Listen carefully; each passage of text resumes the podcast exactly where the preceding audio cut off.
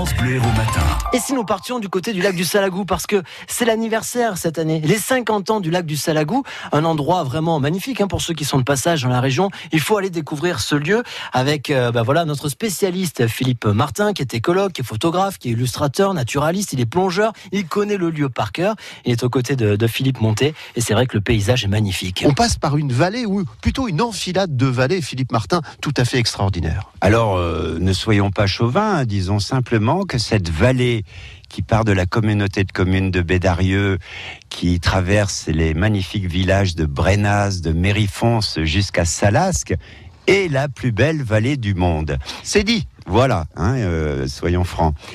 Et rappelons-nous qu'à l'école primaire, en cours d'histoire déjà, le premier ministre euh, du bon roi Henri IV nous disait que labourage, l'agriculture et pâturage, le pastoralisme, sont les deux mamelles de la France. Or, qui est-ce qui se casse la nénette depuis 8000 ans? Pour construire nos paysages merveilleux méditerranéens français Eh bien, ce sont d'une part les agriculteurs qui sont tous représentés dans cette merveilleuse vallée, avec justement la culture du pois chiche d'un village dont on parle pas beaucoup, Carlincas, capitale régionale du pois chiche depuis Charles Quint, des productions céréalières, des oliviers, des amandiers et aussi de l'élevage bovin, puisque on ne parle non plus pas, comme au 19e siècle, des bons bœufs produits à Brenas. Alors que les monts environnants, qui ont été euh, dépréciés par euh, l'exode rural, hein, donc ils sont couverts d'une forêt, de buissons, de bartas, comme on dit en occitan,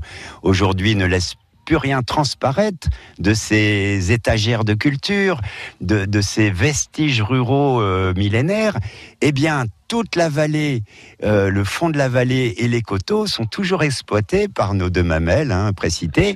Et ceci sans dégradation visuelle, esthétique, d'hangars amiantés, de poteaux, de pylônes électriques, de, constructions disgracieuses, hein, grâce justement au, classement du site et aux préconisations de, la commission des sites, enfin de toutes les administrations responsables de la qualité euh, paysagère donc de, des grands sites de France. Aujourd'hui, on peut découvrir un troupeau de brebis sur un terrain plat mais on s'aperçoit qu'il y a des clapasses, des tas de pierres, qu'il y a des murs en pierre sèche, qu'il y a des cabanes de paysans et non pas de bergers qui sont qu'on appelle trop souvent des capitelles, mais on les appelait ici des chambrettes, des caselles, des cabinelles.